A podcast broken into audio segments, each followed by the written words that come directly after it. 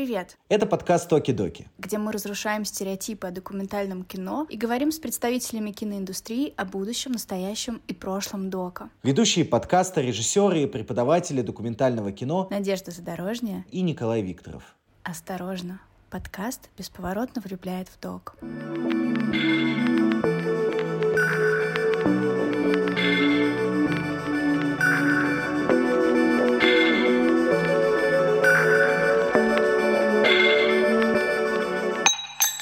Скажи честно, ты волнуешься? Какой-то там вклад повлиял, о господи. Черт, ну невозможно быть бывшим документалистом. Чем сейчас занимается Паша Костомаров? Это удивительная страна Аргентина. А может быть, чтобы стать великим, нужно сначала быть маленьким и все-таки начать что-то делать? Виталий Манский, режиссер, снял поганое кино. Сидят какие-то два мужика, о чем-то говорят. Ну какое это кино вообще? В большинстве фильмов нет ни хера, ни концепции, ни удивления, ни подключения, ничего. Это беспомощная просто вода. Мне очень нравится, как в этом подкасте неожиданно возникает слово «секс». Это лучшие годы моей жизни. И лучшие фильмы, к которым я имею отношение. Второй сезон подкаста «Оки-доки», который, как мы и обещали, будет совсем совсем другим. Хотя, черт, нет, он не будет совсем другим, мне кажется. Я даже не знаю, как это сказать словами. Он же точно такой же останется. В нем останется вся та чувственность, которая в нем была, я надеюсь. Скажи честно, ты волнуешься? Слушай, я с утра вообще в, в каком-то стрессовом состоянии, потому что мне надо было сдать с утра срочно монтаж. Я пытаюсь в голове выстроить график, как мне все сделать вовремя. Не корить себя за то, что я не видела ребенка с понедельника. Отвечаю на вопрос, э, волнуюсь ли я, и да, и нет. А ты волнуешься? Да, я себя чувствую как перед экзаменом. У меня есть на это две причины. Получается же ведь так, что я теперь соведущий, и я чувствую свою ответственность э, перед этим подкастом. Я говорил тебе это много раз о том, что для меня подкаст Токи-Доки — это один из самых э, важных подкастов о документальном кино. Э, в нем самые интересные герои, как мне кажется, и они все очень чувственные, что для меня приятно в этом мало богемности и много чего-то такого бытового, простого, человеческого. Когда ты позвала меня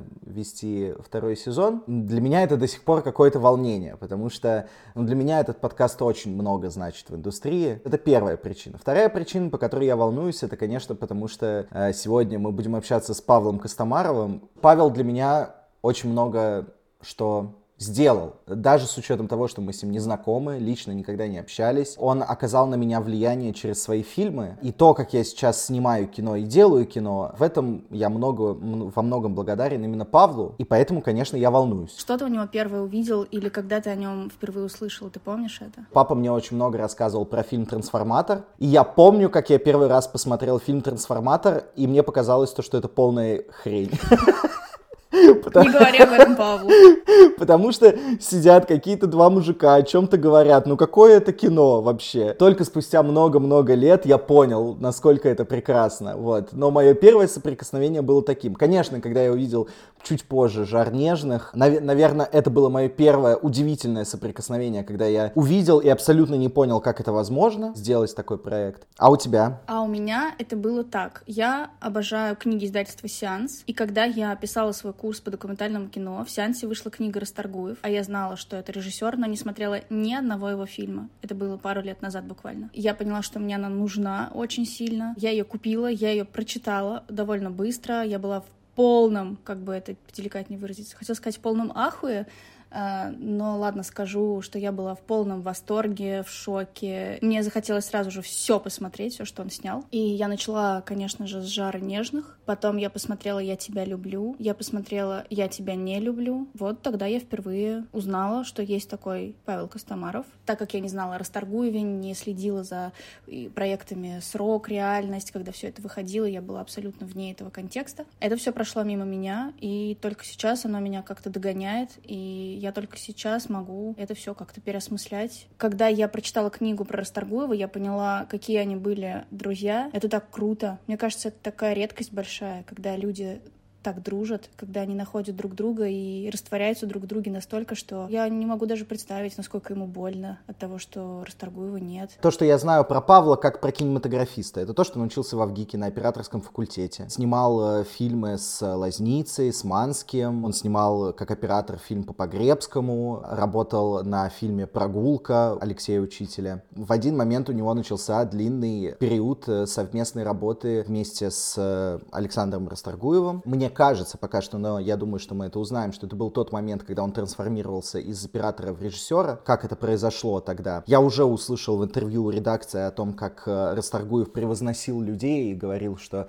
э, вот ты вот здесь вот, но на самом деле ты там, ты сверху, ты все можешь. И что-то мне под, подсказывает, что Костомаров такой же человек, которого вы также снизу подняли наверх, и он стал режиссером. И, конечно, мне было бы интересно узнать, э, что сейчас происходит в его жизни. И вернется ли он вообще э, в документалистику? И считает ли он вообще, что он от нее ушел? Возможно ли вообще от нее уйти? Или она тебя теперь будет преследовать э, в течение всей жизни? Я буквально за час, наверное, до записи мне показалось, что мы, когда искали информацию про Пашу, как про него рассказать, мне почему-то показалось вдруг, что в этом тексте фигурирует фраза «бывший документалист». Не знаю, так ли это или нет, но у меня вдруг в голове возникла эта фраза «бывший документалист», и я такая сама начала с собой вести диалог, что, черт, ну невозможно быть бывшим документалистом, это как бывший пианист. Ну, человек перестал играть на пианино, но он же не перестал от этого быть пианистом. Точно так же и про документальное кино нельзя сказать, что ты бывший документалист, а теперь ты игровик. Это очень странно звучит.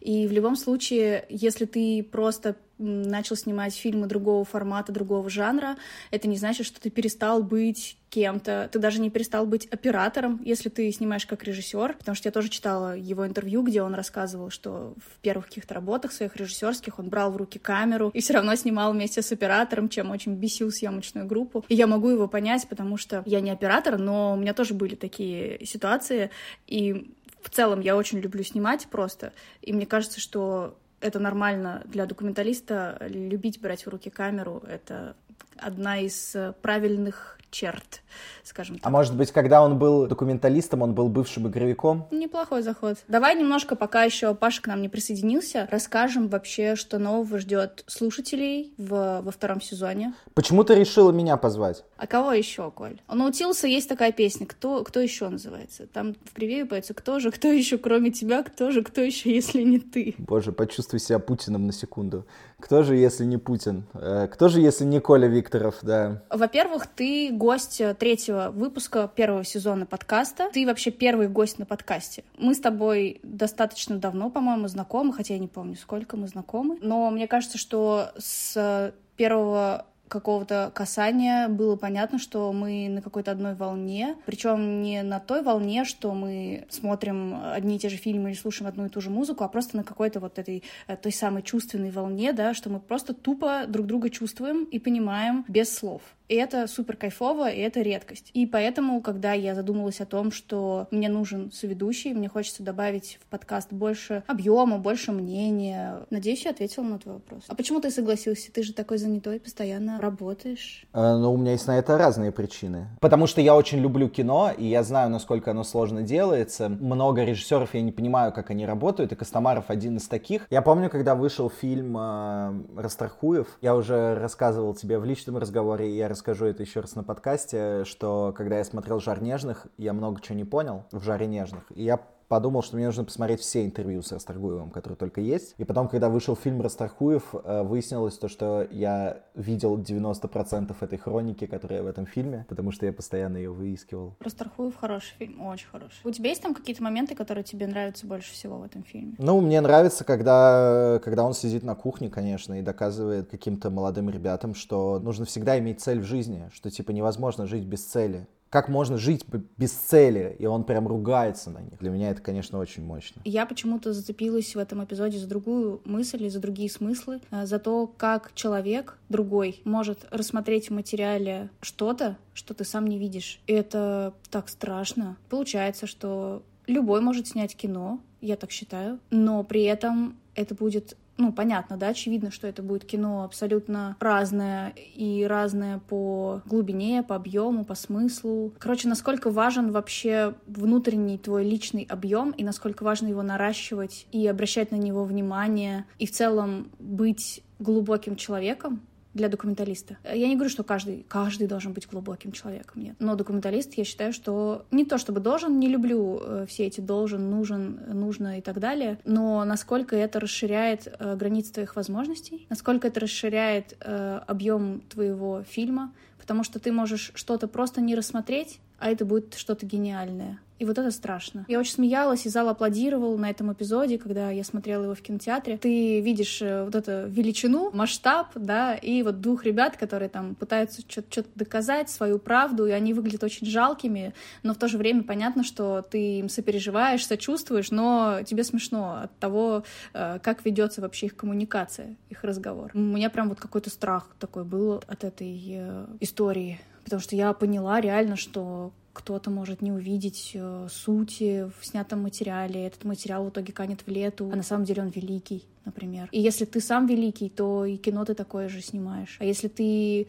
опять же, блин, да тут много вопросов. А если ты не великий, типа, то не, тебе ничего не снимать? А как стать великим, если ты вообще ничего не снимаешь, если ты не пробуешь? А может быть, чтобы стать великим, нужно сначала быть маленьким и все-таки начать что-то делать? Он же всегда себя окружал молодыми э, ребятами, да, и всегда его это очень трогало, что очень много талантливых людей, которые не знают, как пробиться, как реализоваться. В мире очень много талантов, очень. Я прям в это верю, я это вижу. Просто иногда ты проживаешь такую жизнь, что твой талант где-то на сотом месте в списке твоих, не знаю, ценностей, приоритетов и так далее. Твой талант, он постепенно в тебе гаснет, гаснет, гаснет и умирает. Блин, мой папа, например, он офигенно рисует, просто. Он нарисовал моего сына Гордея с фотографией, и вот сейчас эта картина стоит в его детской комнате. Очень похоже, а главное, в этом так много эмоций. То есть он перед передал эмоцию моего ребенка. Я смотрю на этот портрет, и я вижу эмоцию, которая там есть. И типа, вау, офигенно. У него явно есть талант к творчеству, к рисованию. И я так предполагаю, что и мои какие-то таланты, они все от него ко мне перешли. Но у меня получилось это в себе рассмотреть, не загонять себя в какие-то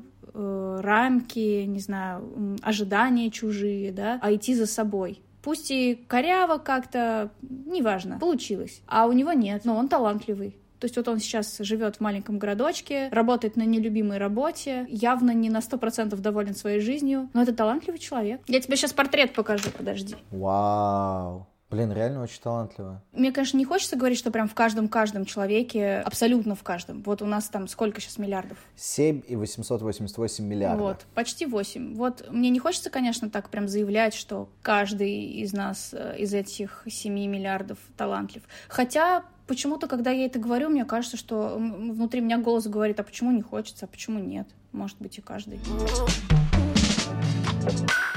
Павел Костомаров просится. Привет еще раз. Я хотел начать, э, изначально представить просто, что сегодня мы общаемся с Павлом Костомаровым. Если я правильно понимаю, то Павел Костомаров режиссер, оператор, э, документалист. Так ли это?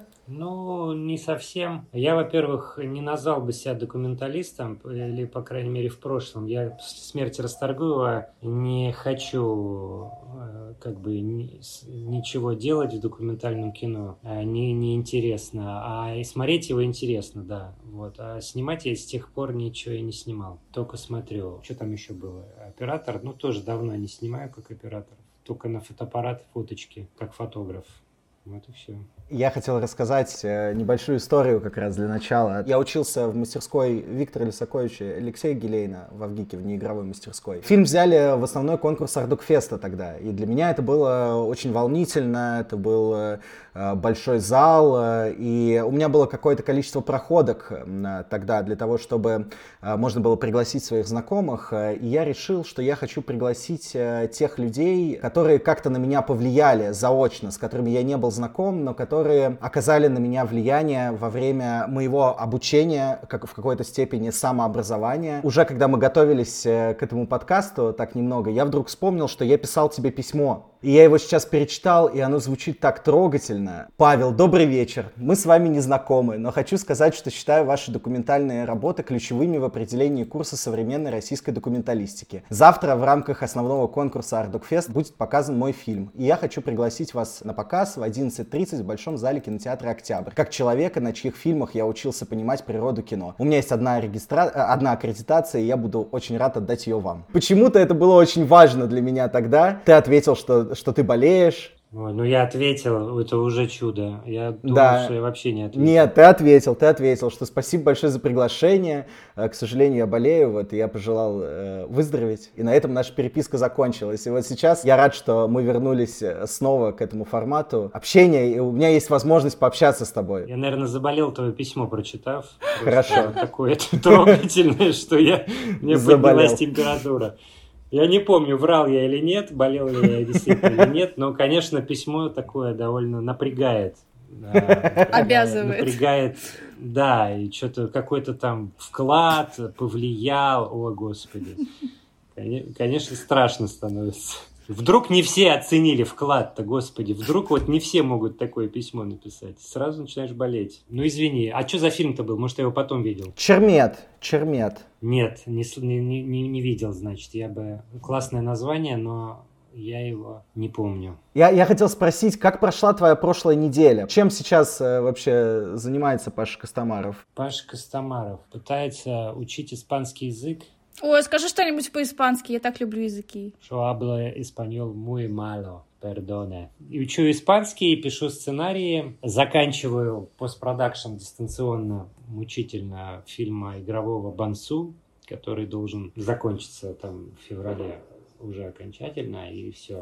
Я тут, э, тут в Буэнос-Айресе сейчас. Дело в том, что я до того, как оказаться здесь, и мы прожили два месяца в Казахстане. Было очень любопытно, еще было очень мало русских, не было этой мобилизации. В Казахстане есть такая мощная кинематография казахская, она очень специфическая, очень как бы дурная такая, но удивительно при хорошее кино. Я прожил где-то месяц э, в Казахстане тоже между, между Сербией и Россией. Тоже был абсолютно восхищен и кинематографом. Меня больше, конечно, зацепила клиповая индустрия. Они очень круто делают музыкальные клипы. С фильмами я не успел так познакомиться, честно. Но я сейчас увидел то, что туда уехало огромное количество режиссеров, операторов. И сейчас создается ощущение, что там э, все хотят снимать, э, но никто не понимает, э, где взять денег, потому что студий Казахстана недостаточно на всех этих людей, которые переехали туда. Я сейчас здесь в Сербии нах- находясь, четко чувствую, что я хочу здесь снимать кино, такую вещь, которая будет называться фильмский журнал. Это как в Советском Союзе были, были киножурналы, которые снимал там Дига Вертов э, и прочие. Позже это переросло в вот эти вот сеансы, которые шли перед э, игровыми фильмами, и можно было посмотреть какие-то осколки документального кино, и периодически туда попадал там и Пелешьян. И я подумал, что это было бы здорово для того, чтобы быстро попадать в разные сообщества, знакомиться с людьми и коротко-коротко что-то снимать. Конечно, главным референсом одним из вдруг стал проект «Реальность». Это был какой-то невероятный срез э, времени э, с огромным количеством героев, э, с огромным количеством тем, и как будто бы охватывалось практически все, что происходило в России на тот момент. Концепция заключалась в том, что каждый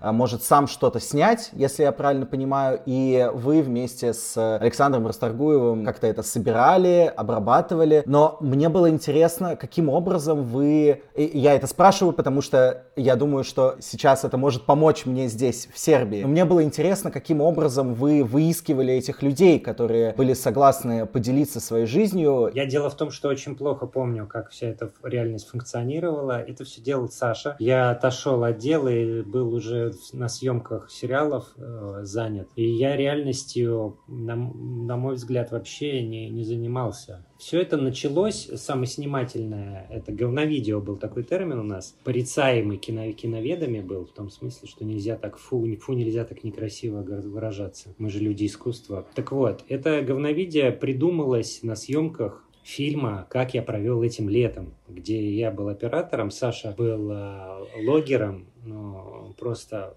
технически, технически работали. Мы жили на Чукотке, и там снималось очень-очень такое академическое, ре- режиссер Попогребский, очень академическое, правильное, классическое кино, без э, поиска языка. Оно было без... э, оно, это просто такая добротная, хорошая история, хорошо рассказанная, не экспериментальная. Короче, жили очень далеко от любой цивилизации, не было связи, кроме спутникового телефона, ничего не было. И снималось это кино. И там Гриша Добрыгин, очень хороший актер, он а, на какой-то фотоаппарат, который был вообще, по-моему, чуть ли не реквизитом, чтобы у него он был как у персонажа, как у актера вот. И он на, эту мыльницу просто как бы баловался, и а, я должен еще, хотел и договорился так, что я еще сниму фильм о фильме, поэтому я со всех собирал материал. Что привело к реальности? Привел к реальности для меня Гриша Добрыгин. Он а, поставил фотоаппарат, нажал кнопку и начал дурачиться. И ты три месяца снимал там человека, который знает роль, знает точки, знает, значит, как встать, куда посмотреть. И неправильно стал, так еще раз. Вот сюда встань, туда посмотри. И вот это вот все. Мы такую железную дорогу строили, по ней точно ездили, точно останавливались. И вдруг э, мы видим, как бы человек абсолютно свободный, занимается дурью, классно, и это настолько живо, и настолько мы истосковались по такому естеству и простоте, и, и в этом столько жизни,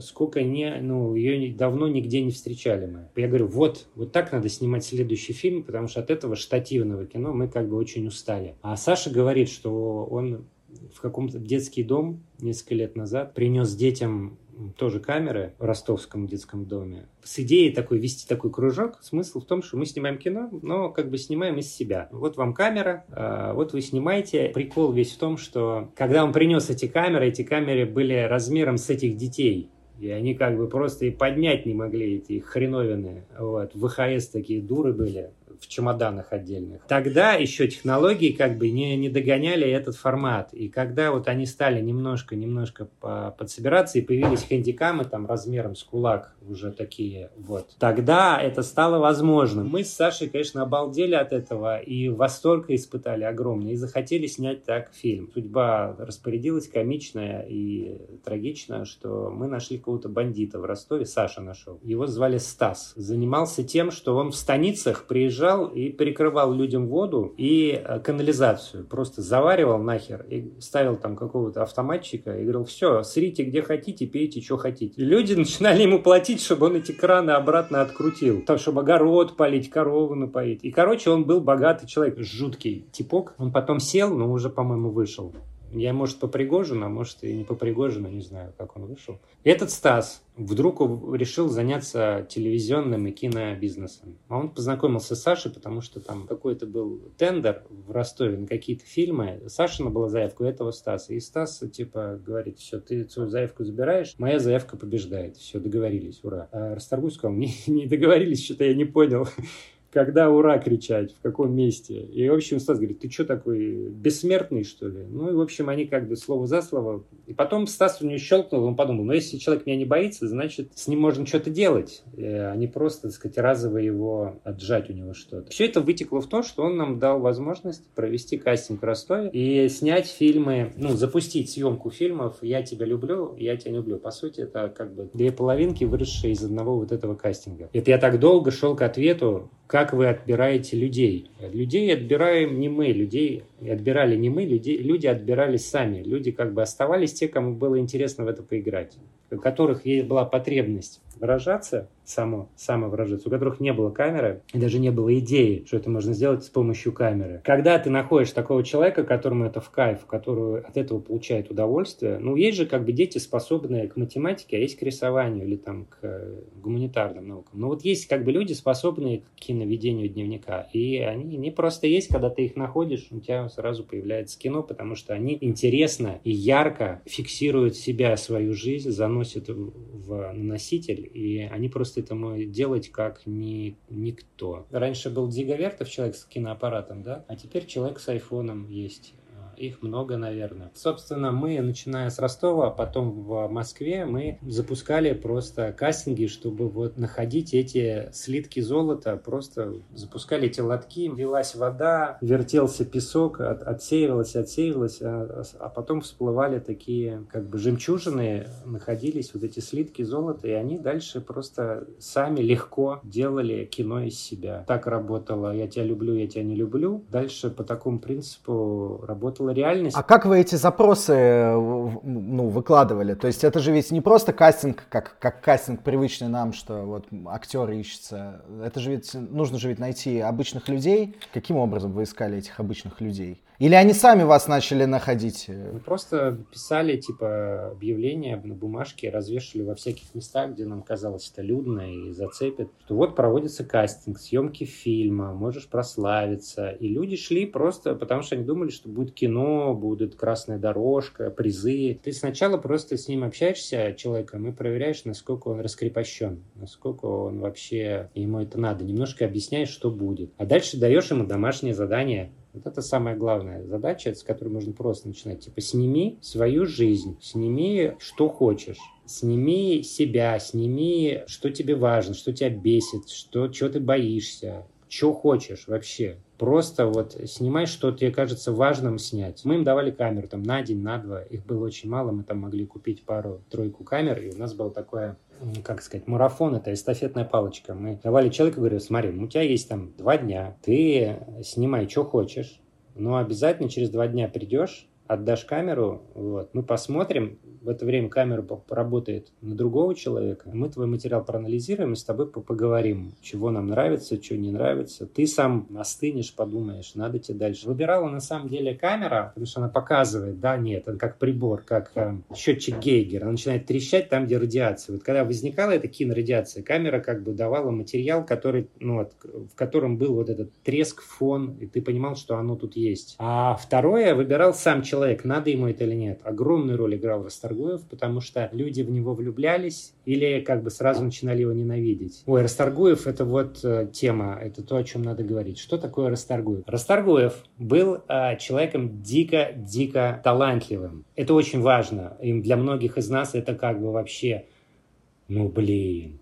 это быть талантливым, ой, как круто. И это не главное про Расторгуева. Он был пассионарием, помимо что он был очень талантливым и очень образованным, и очень умным. Но для него это было не главное, потому что он еще был визионером. Он как бы совершенно предсказывал вот этот Инстаграм, он это все чувствовал. Он как бы знал, что это надо делать и надо туда идти. И я напомню, что там, например, фильмы «Я тебя люблю, я тебя не люблю», они вышли в один, в один год с открытием этой сети. То есть у него был э, вот этот дар. И это тоже не главное, на мой взгляд. Главный его след, что ли, это как бы сердца, которые он оставил горящими. Но есть такое понятие, как белый монах. Это человек, который как бы имеет сан священника там или ну, в общем, он является монахом, но при этом живет в миру. Никому об этом не говорит. Такой монах типа разведчик, такой монах без, э, без, без рясы. И вот Саша, как бы, как я его называл, Иисусик, что он сделал со всеми ну, людьми, которые с ним общались? Он как бы всех их подымал. Он говорил, что ты лучше, чем ты есть. Дело в том, что Саша, он как бы брал тебя снизу, в моем случае, и говорил, ты вообще по ошибке, тут это недоразумение, ты вот там, смотри, как там классно, это вот твой уровень, ты огромный, ты большой, ты самый талантливый, ты самый умный. Он как бы был абсолютно самой-самой любящей матерью, которая души не чает. И это была требовательная любовь. Он как бы говорил, говорил, вот ты такой, давай это как-то превращать в какое-то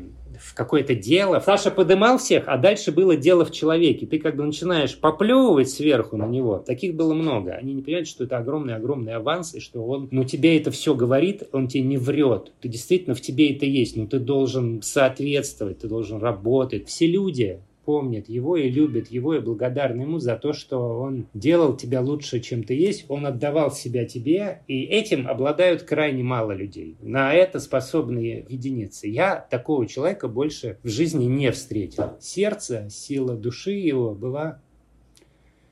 Ой, тяжело говорить. На самом деле это просто любовь. Он очень любил нас. Бескорыстно, ничего себе не прося, такой был. А мы это не, ну, не ценили. Я это даже не ценил. Ну, что значит даже? Мне просто повезло, и как-то все считают нас какими-то авторами. На самом деле это не так. Автор был Саша, я просто был как-то какую-то часть его жизни, был рядом и был абсолютно согрет его любовью. И совершенно нельзя говорить, что там мы какие-то соавторы, это все. Опять же, его происки, он там ставит меня в титрах рядом, а я считаю, что он просто делал меня лучше, а я был рядом и помогал ему там что-то где-то, что-то. Но это все мое участие, оно такое, как бы ремесленно-прикладное, что ли. Ну, то есть я, я не был визионером, не являюсь им, я не был э, как бы каким-то там... Не обладаю талантом, сопоставимым с Расторгуевским, и не обладаю обладаю любовью, сопоставимой с Расторгуевской. Поэтому это просто был счастливый мой билет а, и счастливый такой самый-самый счастливый этап жизни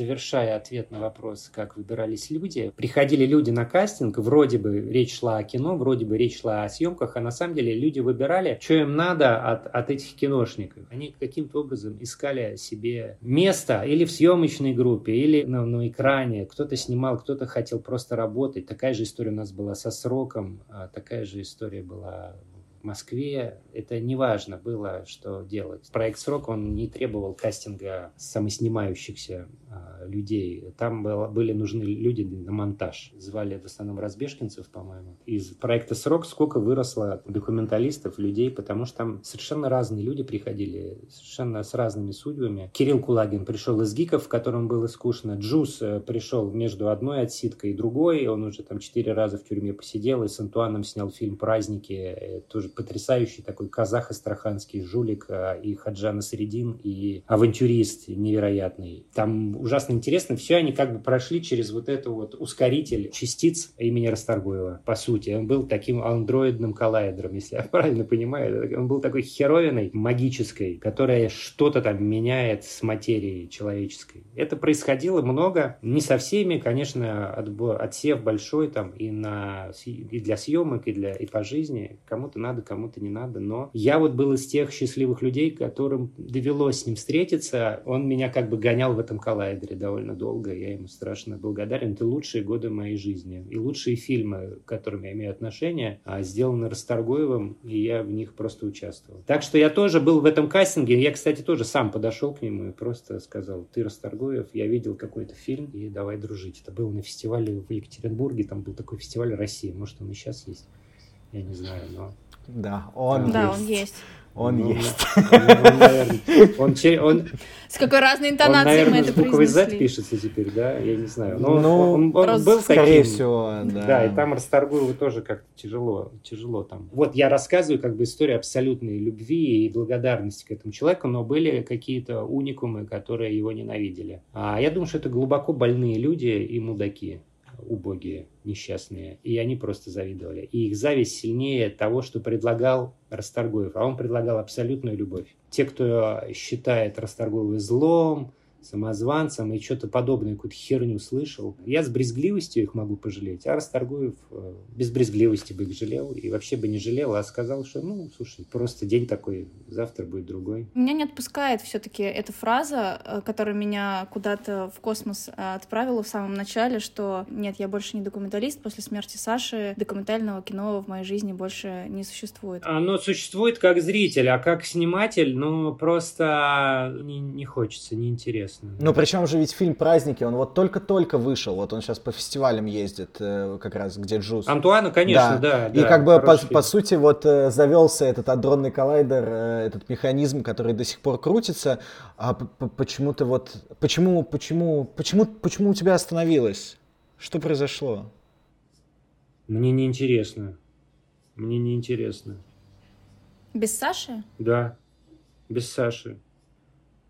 Ну, понимаете, есть люди, которые там по много раз женятся, а есть люди, которые потеряли одного своего, как бы, половину свою, и дальше они даже не ищут, им не интересно. Нет темы, нет денег, ну, нет желания. Понимаешь, это же такая штука, тут как бы все равно, что делать, лишь бы было интересно. И у меня нет предложений и идей, ну, то есть вот там приходит идея документального фильма, я ее так повертел в голове, ну, как бы и все нормально, мне делать ее не хочется. А чтобы ее делать, надо же идти, какие-то деньги где-то искать. Саша еще научил такой вещи, что как бы документальное кино, оно хорошее кино, оно всегда с концепцией. Такие классические примеры это на 10 минут старше. У человека есть кинокамера, в нее влезает 10 минут пленки, 300 метров бобина. Тогда больше нельзя было. И вот человек придумывает концепт, что он за одним кадром снимет фильм. Шикарная концепция, ее интересно делать. Следующий пример удачный – это Косаковский фильм «Среда». Он снимает всех ребят, которые родились с ним в один день в одном месте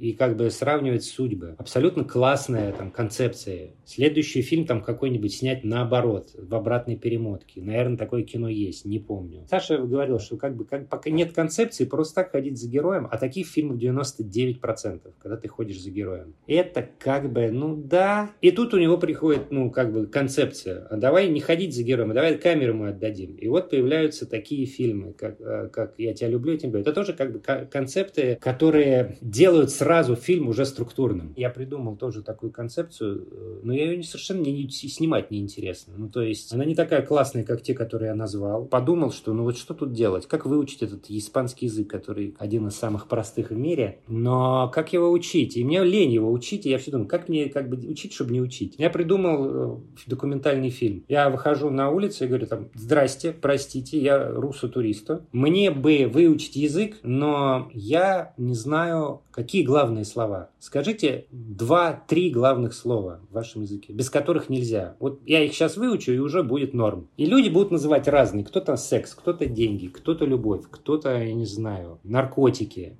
И дальше ты у этого человека как бы, ну, вот, вот вся, вся концепция. дальше ты у него спрашиваешь, а почему? А расскажи, вот, вот у тебя секс, да, а расскажи, вот почему это самое главное испанское слово для тебя, без которого вообще никак. И он будет что-то рассказывать, или нахер меня пошлет, и не важно. Но как бы концепция очень простая. Скажи главное слово, без которого нельзя жить. И ужасно интересно, как разные люди разного статуса, возраста, что для них главное, какое слово главное. И дальше как бы учить таким образом язык. То есть это такой э, фильм-учебник. Ты учишь слова, а по сути ты как бы распаковываешь людей, которые захотят распаковаться. Ну вот я его не буду никогда снимать. Потому что... Черт, а я уже его посмотреть хочу. Ну вот я его как бы так придумал, да, наверное, можно, да. Ну вот если платили до хера денег, я бы его писал бы, снимал бы. А так, вот сейчас, пойти его снимать, да бля, зачем? Ну я же его в голове уже снял. Я уже концепцию придумал, а дальше начинается большая работа по добыче руды. Ты должен из этих людей, блядь, ловить, они тебе все нахер посылают, что-то тебе говорят, а ты не знаешь, тебе же нужен переводчик. А потом я вспомнил, господи, у них же у всех надо получить это соглашение сраное, вот эту бумажку, что он не против, что его рожа в твоем фильме. Да пошли вы нахер, ребята, вот это все, зачем я этим буду заниматься? Я лучше сценарий игровой напишу, и мне это, как бы, там тоже ужасно интересно путешествовать в абзацах, главах и судьбах этих придуманных людей. Вот, это я к тому, что, во-первых, не интересно делать кино без концепции. Когда был Саша, ты как бы был в поле этого концептуальности, и они как бы рождались у него, у тебя от него, от общения с ним. Это было безумно, дико интересно. А сейчас неинтересно мне. А второе, даже когда эти концепции приходят, ты их как бы концептуально так повертел, подумал, ну, типа, ну да, ну ладно, все, пока. Кому надо, берите, снимайте про сербский язык, там, про грузинский, про какой хотите. Это можно сделать везде, со всеми языками, но делать это мне самому. Я порадовался в какой-то момент, что ну, идея, она не то чтобы бог весь какая, но хоть какая-то концепция уже радостна, уже, так сказать, ты чувствуешь какой-то, ой, я придумал. Эта радость какого-то открывания, она дико, ну, как бы приятная. Это и называется катарсис, когда ты вот это испытываешь. Оргастические чувства не от секса, а от мысли пришедшей, от, от внезапности ее, от, от образа считанного, придуманного придуманного или прочитанного тобой в, друг, в чужом фильме. Вот это как бы самое, за что кино и любишь. Мне очень нравится, как в этом подкасте неожиданно возникает слово «секс». Просто ненавязчиво, невзначай, всегда он появляется, и мне кажется, нам реально стоит переименоваться в самый сексуальный подкаст о документальном кино. Ну да. Давайте. Косаковский мастер концепции. У него уже был такой неудачный фильм про антиподы. Это тоже как бы люди перевернутые. Вот я сейчас ваш антипод. Географически я вам антиподен. перпендикулярен вам, то есть я сверх, вверх ногами для вас. Тоже интересная концепция, но, по-моему, она не превратилась в красивую киноформулу. Бывают очень такие простые дурацкие концепции, что все там статично, все снять на камеру наблюдения, все снять на один объектив. Были такие как бы загончики. Но они такие, мне кажется, уже внутренние. То есть это не так круто, как снять среду. Здесь вот я прям восхищаюсь формулой. Это прям как EMC квадрат. Это такая вещь крутая. Бывают концепции полегче, но в любом случае кино без концепции, оно, в принципе, уже немножко сирое. Оно может держаться на харизме персонажа или на харизме э, режиссера, на какой-то энергии, которая там. Вот, пожалуйста, Антуан, вы о нем упомянули. Это же тоже концепция. Он снял все праздники России. То есть Россия самая праздничная страна. Какой пиздец а, в этом кино. Блять, вот, допраздновались. Классный концепт тоже простой, понятный. Помню, как я однажды пришел на ММКФ, еще когда учился в институте, у меня была аккредитация, и там был пресс-показ эпидемии. О, ну это же весь Павел Костомаров, это же трансформатор, мать, там все. И в итоге я прихожу, и там бф, зомби, значит, какой-то этот мир э, такой красочный, абсолютный какой-то культурный шок у меня произошел в тот момент. Это сериал. Я его согласился снимать из-за пятой серии, потому что там бабы в деревенские перестали терпеть и на вилы подняли всех этих ублюдков, ментов. Вот ради этой серии я как бы согласился снимать все восемь. Ну, как бы это ужасно интересный мир игрового кино. Может быть, он вам не нравится, или у вас он вызывает протест, но там интересно работать с актером. Другое все, и это ужасно любопытно и прикольно. Просто сериалы это не очень, ну, как бы хорошее место с, с очень низкой степенью свободы. Там очень много ограничений. Когда ты снимаешь фильм, ты больше свободен. Если это сни, фильм снят там про государственной поддержки, у тебя есть сценарий, тебе дали деньги, делай, что хочешь. Зависит от продюсера, он там зажмет, но что-то тебе останется и делай, что хочешь. Сериалы — это коммерческая штука, но это другой язык. Мне, мне это нравится. Если твой вопрос надо считать, как что ж ты, фраер, сдал назад, значит, променял одно на другое. Мне ужасно интересно игровое кино, ужасно. А документальное мне интересно смотреть просто разные способы. Да, но мне просто кажется, что э, когда ты один раз попадаешь в документалистику, как именно создатель чего-то документального, то у тебя как будто вообще, в принципе, восприятие всего меняется. Ты очень сильно меняешься, и ты действительно в людей влюбляешься, ты по-другому начинаешь с ними взаимодействовать. И поэтому как будто бы, если ты переходишь из одного формата в другой, из документального в игровое, то ты за собой все равно что-то тащишь, по-другому выстраиваешь этот процесс съемочный. Вот мне поэтому и интересно. Потому что когда мне, например, сейчас предлагают снять что-то игровое, игровое, и меня это очень пугает. Это очень страшно я... вначале, это ужасно это очень страшно. страшно. Да, да, да, это ужасно да. страшно, и я начинал снимать в очень там плохих условиях, э, мне предложили снять второй сезон, ну, то есть подхватить сложившуюся актерскую команду, и они уже, так сказать, были очень сильно испорчены первым сезоном, и манеры... Это которыми... Закон э, каменных Да, да, это был ад просто кромешный, и там все было плохо, и все было трудно, и все было страшно. Это действительно страшно. Потом получается получается, что страх этот весь в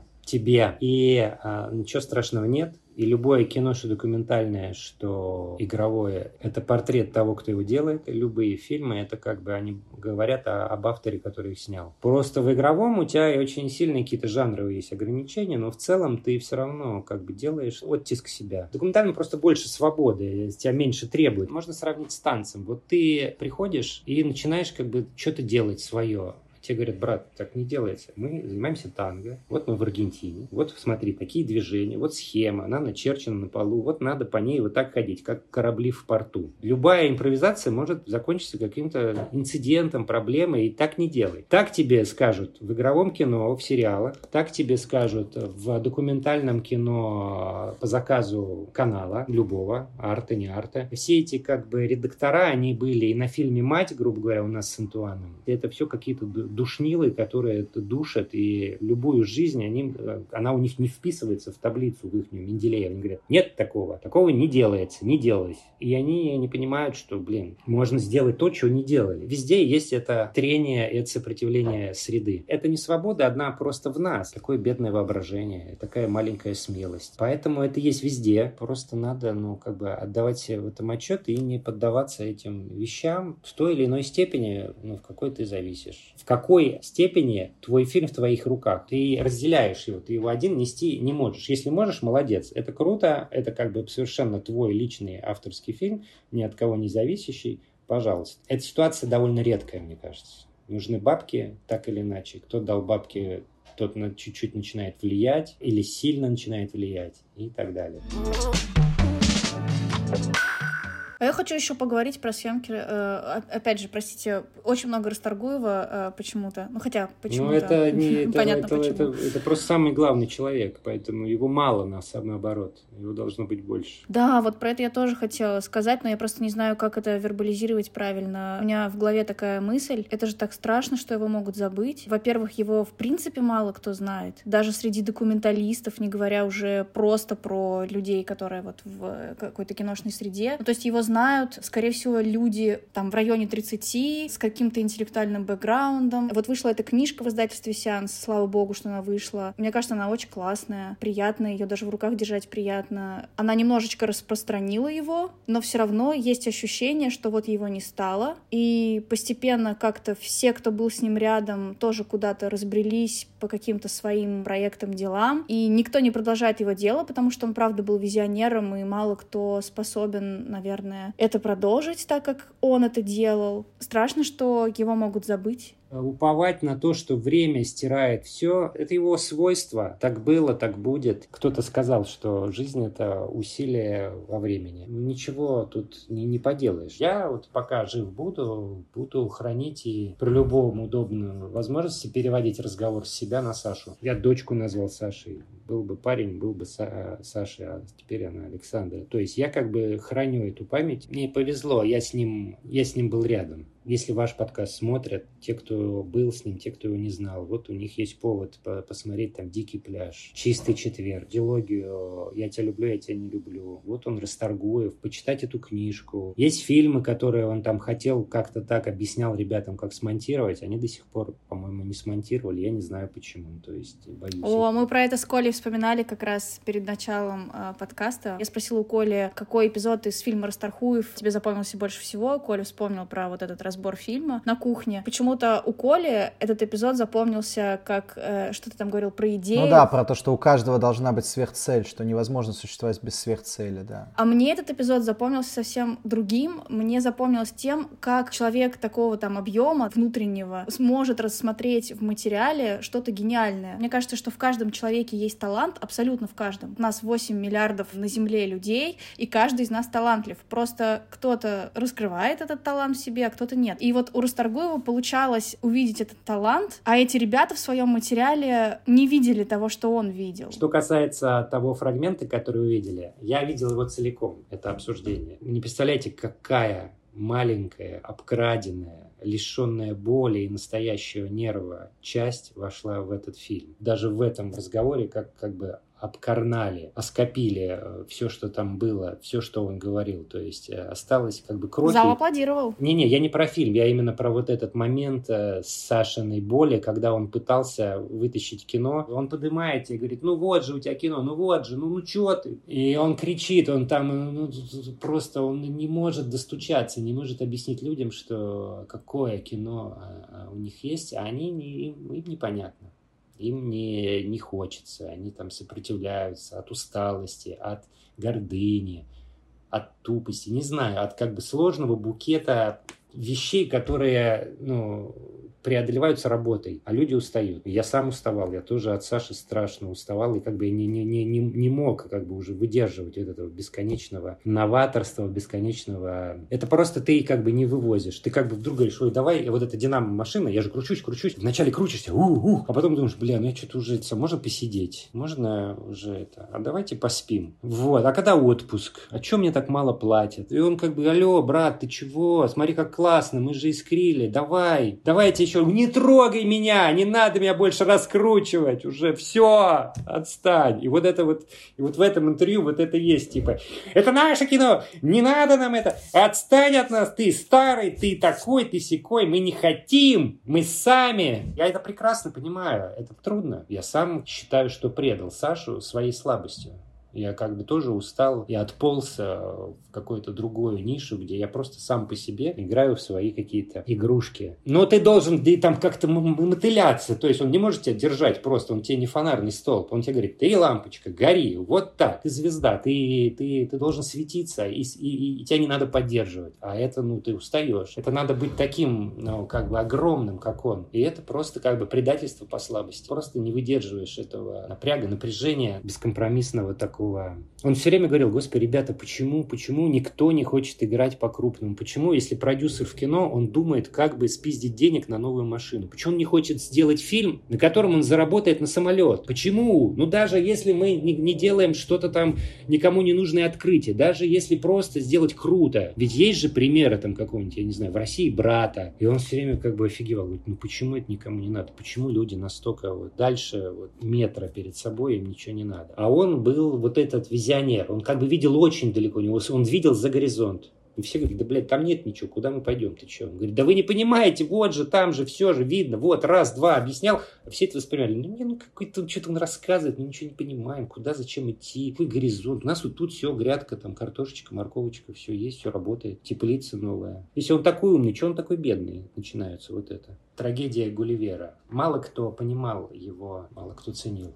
Ну, мне так кажется. Вообще, я хотела спросить про съемки «Жара нежных». Короче, у, у Шнура была, была песня «Бабу Буду». Она смешная. На нее был мультик какой-то такой, просто мультик и мультик. Я не помню, как я со Шнуром был знаком. С чего вдруг? Короче, каким-то образом я смог Шнуру сказать, что у тебя клип говно, давай тебе снимем классный клип на эту песню. Потому что жалко такую песню, такая, ну, видеоряд такой убогий, а песня крутая. Он дал денег, сказал, ну, давай. И я поехал к Саше. Я как-то так все это соединил, что, типа, вот там Саша на пляже. А, ну да, конечно, я же снимал с Манским «Дикий пляж».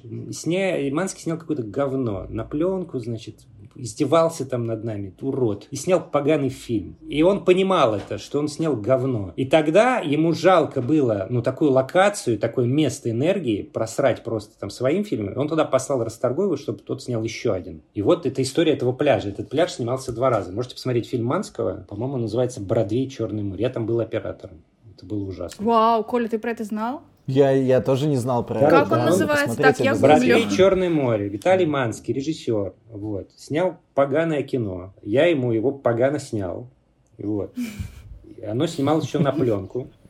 Там даже тот же верблюд, что ли? Конечно. И дальше этот Манский, он понимает головой, он не совсем дурак, он как бы понимает, что, бля, я снял хуйню. А такое место классное как бы его еще раз пере переснять. И он придумал, о, я пошлю туда Расторгуева. Так начал Расторгуев снимать «Дикий-дикий пляж». С теми же людьми, на том же месте. Фильм Манского был как дорожная карта, репетиция фильма. То есть вот такое место, таким обладает потенциалом, но вот мы сняли так. А ты типа хочешь, сними как хочешь. И Расторгуев там долго это все снимал. А как тебе этот фильм? Я обожаю его. Страшное кино, страшное и великое. Очень-очень сильное, очень мощное кино. Ну как, как? Мне все фильмы Расторгуева нравятся. Когда говоришь о Расторгуеве, там нельзя говорить о каком-то одном фильме. Это было такое... Тебе какой день нравится солнечный? Вот этот или тот, что был неделю назад? Мы говорить должны о солнце. Оно как бы создало жизнь нет солнца, нет жизни. Вот это, вот это масштаб Расторгуева, а как бы один фильм, другой фильм.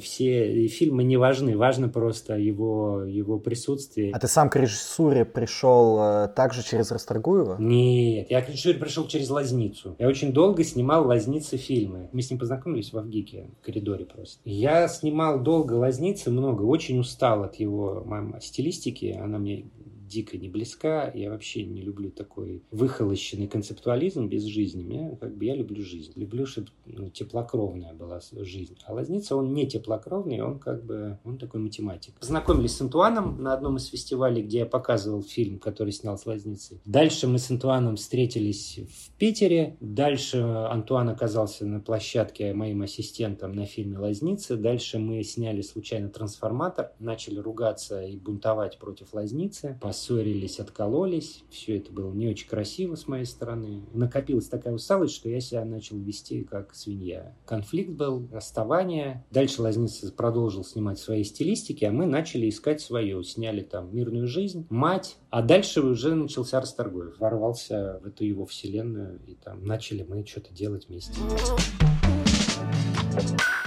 Зашел к тебе в Инстаграм. На контрасте увидел, как у тебя было много темных фотографий в России в низком ключе, какие-то дома, 16-этажки, значит, э, какие-то пейзажи режимные. Сейчас в Аргентине у тебя все такое солнечное, цветастое, значит, прекрасно. Интересно, я понимаю, почему? Я понимаю, почему. Я понимаю, почему. Просто потому что Аргентина такая. Но изменилось ли как-то твое ощущение, в принципе, реальности из-за того, что ты сейчас там? Я бы очень хотел, чтобы изменилось, но э, человек меняется с большим трудом и, как правило, в худшую сторону со, со временем. Поэтому... Это правда. Это удивительная страна Аргентина, она антипод России, при этом очень много общего, но при этом здесь люди, у них как бы прошита другая прошивка, они радостные, в них другой диск загрузили, э, операционная система другая открывается с другими настройками. Все пропитано добротой и позитивом. То есть здесь э, говорят так, ты никогда не станешь тут богатым, но ты никогда не умрешь от голода и будет все классно. В России тебе говорят, ты никогда не станешь богатым, жизнь говно, все предатели, все продано и вообще, а кругом еще хуже, там эти самые, папа один, папа два, как страшно, мама один, мама два. И в этом смысле Аргентина, она дико дико позитивная, имеющая огромное количество проблем, над которыми они смеются. Они как бы говорят, господи, хуже не бывает. А, ура, опять еще хуже, класс, вот мы лучшие, вы среди худших. То есть они очень недовольны своей страной, и там у них есть эта причина для этого, но это несопоставимо с Россией, несопоставимо. Здесь все на позитиве, на транкиле, на как бы спокойно, не страшно, ничего, ничего. Короче,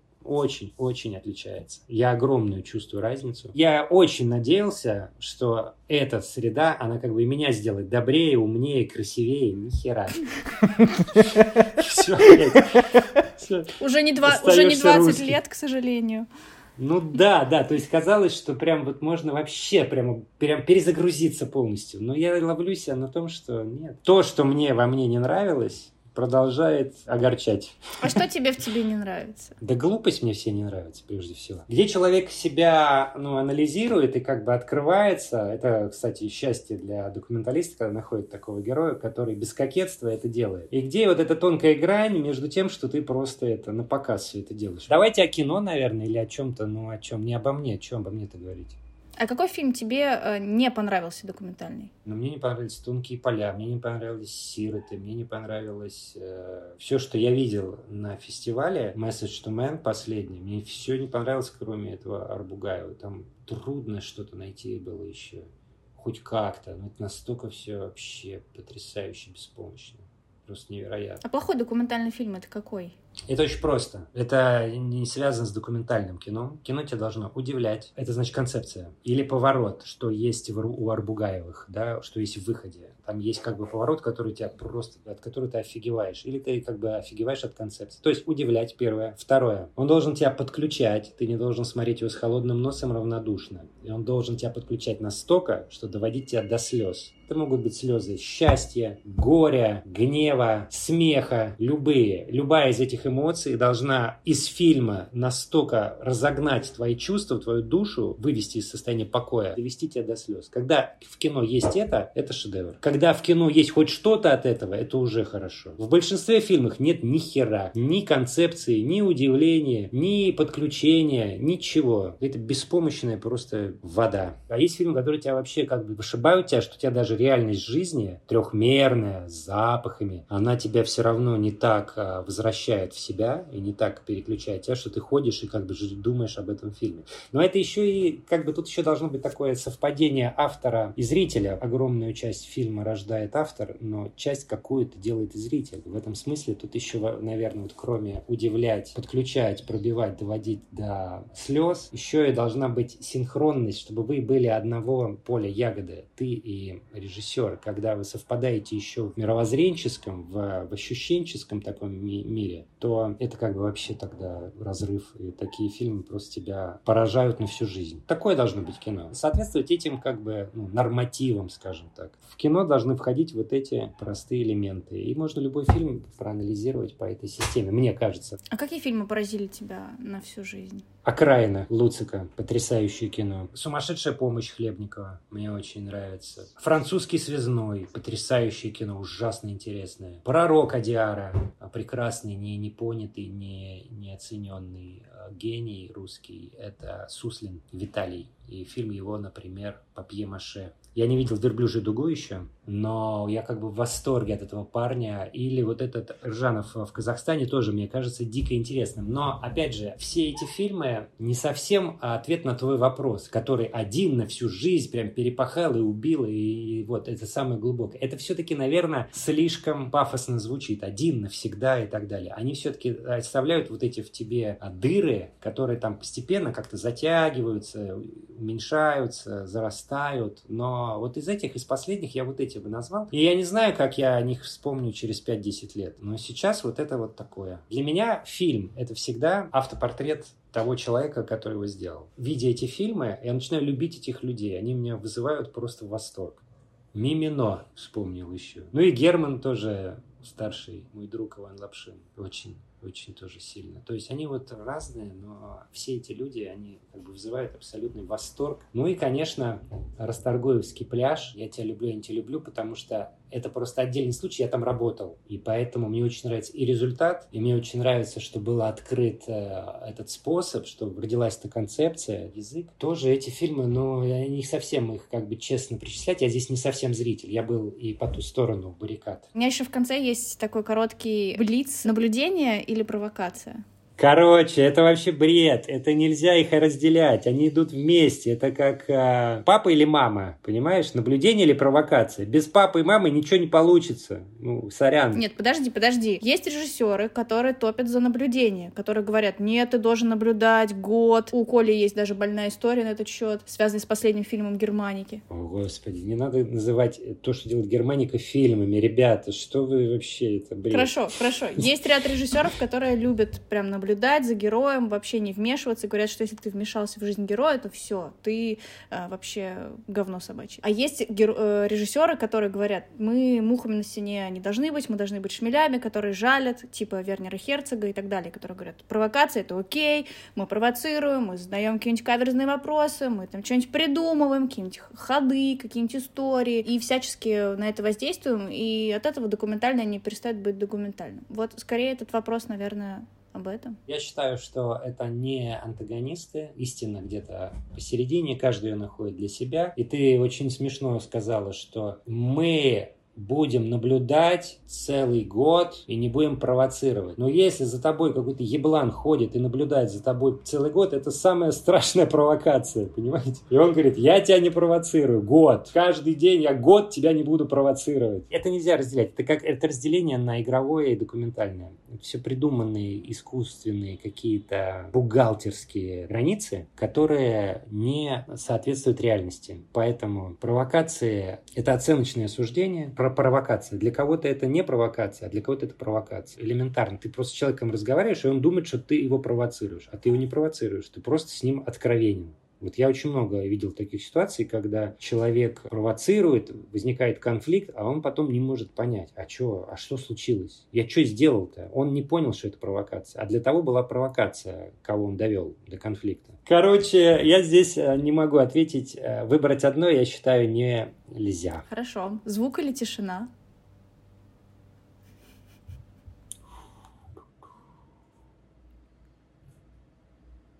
Я совершенно э, сразу начинаю вспоминать э, эту информацию о том, что люди сходят с ума молниеносно, ну да, очень быстро, им становится очень плохо в абсолютной тишине, которая создается там какими-то огромными усилиями. Поэтому, если так понять ваш вопрос, то звук. Если посмотреть, что наш подкаст идет 2 часа 12 минут 22 секунды, то тишина. Но мне очень понравился ответ. Э, была долгая пауза, и я подумала, что это и был ответ на вопрос. Идеально или честно? Да не, ребят, ну это... Все это относительно. Что такое идеально, что такое честно? Все это... Субъективная. Субъективная вещь. Ну вот сейчас в моменте как чувствуется, не знаю. Да не чувствуете, что не, нет ответа на такой вопрос. Хорошо, знать или чувствовать? Чувствовать, что знаешь. Все ответы на ваши блицы, они возникают из соединения этих двух слов. Планирование или спонтанность? И то, и другое. Когда ты спланировал, э, ты готов к спонтанности. И то, и другое а, это половинки. И целостность возникает из синтеза их. Документальное — это какое? Документальное это такое, в котором твой герой, герой фильма, а не твой герой, не может сделать точный дубль, в котором а, это произошло один раз, скажем так, и не- не- нельзя повторить. В игровом ты как бы говоришь, стоп, стоп, ребятчики, назад, еще раз, вот так, как ты с актером поработал, он как бы начинает э, что-то менять, и ты добиваешься своего. В документальном ты должен добиваться своего не так. Так ты можешь тоже снять документальное кино, но оно будет игровым по сути, и это будет кем-то будет считываться, а кем-то нет. Невозможен дубль. Супер, спасибо, спасибо, Спасибо большое. тебе большое. Да, спасибо. Так, ну что? Ну как тебе? Мне заебись, честно. Я прям себя ловила на мысли, что он очень скромный. Вот эти постоянные фразы, что... Ну, меня здесь вообще э, Саша просто случайно вписал в титры. Вот здесь я просто приехал, снял какой-то кусочек. И вот Саша великий, а я не великий. При этом я вижу, что он в этом не лукавит, что он правда так думает, что он в этом честен и с нами, и с собой. Мне хотелось сказать, что... А ты не думаешь, что для Саши ты был великим? Что без тебя, без других людей, в которых он видел что-то великое, ведь мы все зеркала, мы все друг друга отражаем. И если он тебе видел величие, значит и ты великий. Но почему ты до сих пор не хочешь принять? Я не знаю, почему я не стала эту, эту мысль развивать. Я подумала, что ну окей, раз человеку комфортно в таком восприятии себя, и это так часто фигурировало, ну что он явно это принимает. И я просто не стала это развивать, но меня это очень зацепило. Я не знаю, скромность ли это. Это считывается как что-то похожее на скромность. Это очень приятное качество. И, конечно, то, что мы много говорили о Расторгуеве, это было ожидаемо, но это было очень искренне, приятно. Мне кажется, что я чувствую, что он очень сильный человек, потому что это просто интересно, как он э, отвечает на некоторые вопросы. То есть э, он очень хорошо понимает, что он хочет сказать, и он это говорит, и он этим делится. Его невозможно сломать. То есть даже когда ты пытаешься его сломать э, тем же самым блиц-опросом и сказать, ну что, это или это, он не ломается. Он остается все равно при себе, при своем мнении. Это круто. И мне, мне было очень приятно с ним пообщаться. Вот, кстати, кстати, еще один момент, который тоже для меня был открытием этого разговора, этого выпуска, это то, что Манский снял свою версию фактически «Жара нежных». Это вау. И я сегодня постараюсь найти время и найти этот фильм где-нибудь в сети. Я вряд ли посмотрю его целиком, я думаю, но мне любопытно вообще взглянуть на то, как он это увидел. Кстати, вот этот концепт, концепт того, что несколько режиссеров приезжают на одно и то же место и снимают разные фильмы. Это уже было, это было и на сроки в том числе, но это прикольно. Как будто в этом что-то есть, и хочется сделать что-то более художественное и интересное на эту тему. Ты знаешь, э, для меня я отдаю свое предпочтение концептуальному кино. То есть, собственно, так же, как и Павел. Но почему-то мне казалось, что Павел будет больше за те фильмы, где ты ходишь за героем и наблюдаешь, и потом собираешь из этого историю. Это оказалось абсолютно не так. Для меня это было абсо- абсолютно не то, что я ожидал, и я очень рад был это услышать. Конечно, мне было бы интересно посмотреть фильм про изучение языка. Это офигенная идея вообще. Причем мне нравится, насколько она простая и насколько она рабочая. То есть это могли бы быть, э, мог бы быть очень хороший короткий метр. При этом, когда он рассказывал про эту идею, я почему-то, мне сразу в голову пришло слово «любовь». Начнет перечислять какие-то примеры, что люди отвечают. И, конечно же, первым словом будет «любовь». Так удивительно, что первым словом был секс. Коля, как ты думаешь, почему? Потому что ты здесь. Да, конечно, очень впечатлило самое начало выпуска, когда он говорит, что я вообще не буду больше и не хочу больше работать с документальным жанром после смерти Саши. Когда он это произнес, меня аж прям вышибло, правда, из реальности. Я даже какое-то время сидела и, мне кажется, не следила за разговором, как будто бы я смотрела в окно. Для меня это был какой-то шок, потому что я была уверена, и вообще всегда я была уверена, что если ты однажды попробовал себя в документальном жанре, то ты влюбляешься в это, и это всегда с тобой. И о чем мы с тобой как раз говорили, что не бывает бывших документалистов. Неважно, здесь акцент не столько на документальном кино, там можно... Не бывает бывших пианистов, не бывает бывших художников и так далее. Но документалистов в том числе. То, как он как будто бы сейчас даже отрицает этот жанр немножко, как автор. Это вау. Это про преданность, как раз про дружбу какую-то. Это, знаешь, это не про то, что моей подруги больше нет, и я не буду ходить в наш любимый кинотеатр, потому что ее больше нет. Но это что-то близкое к этому. Впечатляет то, как они друг друга чувствовали, при том, что я понятия не имею. Я могу судить только по его рассказу, по каким-то книгам, по их совместным работам, по интервью. Но я это чувствую в человеке, когда он об этом рассказывает, и я смотрю на него, и я это чувствую. И это очень, это что-то очень большое, очень сильное. Это любовь. Любовь победит.